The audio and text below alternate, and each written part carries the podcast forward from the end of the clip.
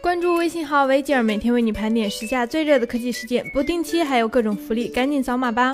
！Hello，大家好，我是软妹。今晚三星 Galaxy S 八和 S 八 Plus 就要正式发布了。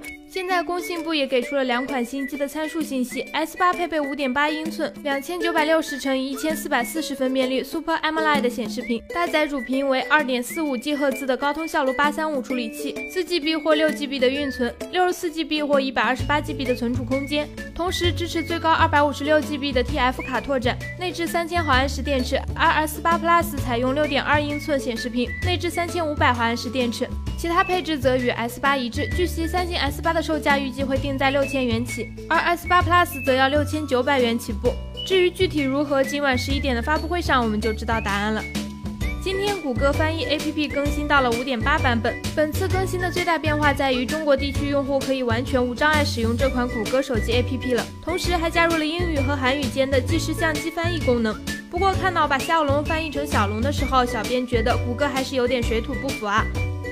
近日，外媒又放出了几张 iPhone 八的渲染图，据说是根据富士康员工泄露的消息制作的。从图片可以看到，iPhone 八的屏占比非常高，取消了正面的实体 Home 键，转而采用虚拟按键设计。同时，这款 iPhone 八还采用了双曲面的外观设计。背部并没有像传言中那样采用玻璃机身，而是保持金属材质。后置双摄从横向变成了纵向排列，看上去有点别扭。同时，我们还看到了一颗后置指纹识别按钮。我只想说，这他妈什么鬼哦？到底是正面识别还是背面识别呢？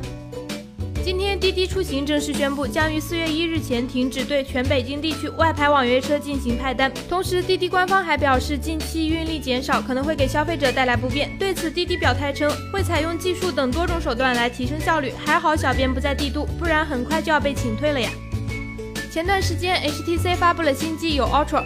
该机并没有搭载骁龙八三五，厂粉们唏嘘不已。现在安兔兔数据库中出现了一款型号为 CBP 的 HTC 新机，从跑分数据来看，该机搭载的应该是骁龙八三五移动平台，配备四 GB 运存和六十四 GB 存储空间，同时还拥有一千六百万像素前置摄像头和一千二百万像素主摄像头，二 K 显示屏预计至少是五点五英寸，跑分在十七万左右，坐等天价。